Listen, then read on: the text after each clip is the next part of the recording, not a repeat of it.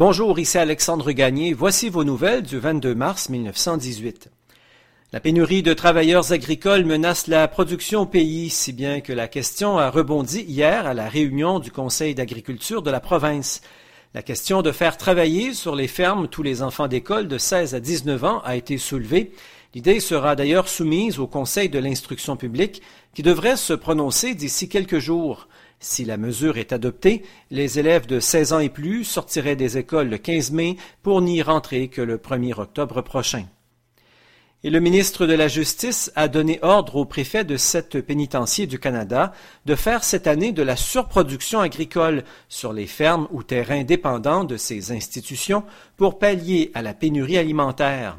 Le ministre encourage les prisons à augmenter leurs élevages de porcs notamment. En 1915-1916, les pénitenciers de l'Ouest avaient produit des denrées équivalent à 35 000 dollars, et ceux de Kingston en Ontario et de Saint-Vincent-de-Paul sur l'île Jésus ont cultivé beaucoup de légumes. La police fédérale est active partout au pays pour retrouver les déserteurs qui ne se sont pas rapportés aux casernes telles que prévues par la loi sur la conscription. À Sherbrooke, par exemple, la police a multiplié les raids et les arrestations au cours des derniers jours. Au moins trois déserteurs ont été remis hier aux autorités avant d'être reconduits à la caserne de l'endroit. Et à Québec, un médecin a été arrêté et accusé d'avoir aidé frauduleusement un homme à échapper au service militaire. Le médecin devrait comparaître bientôt en cour martiale pour y être jugé. À Montréal, les Sœurs de la Charité mettent en garde le public contre des cas de fausses représentations.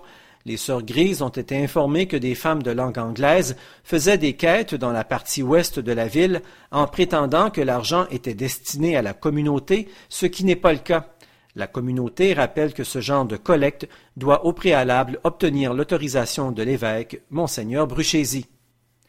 Et un autre avertissement en terminant, cette fois concernant le sirop d'érable. Les érables ont commencé à couler ces derniers jours et les sucriers vont bientôt se remettre au travail.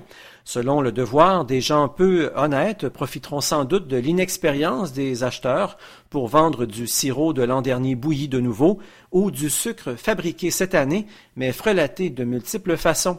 Le journal met donc en garde les consommateurs en ce début de printemps. Voilà qui complète ce bulletin d'information en ce 22 mars 1918. À tous et à toutes, je vous souhaite une excellente journée.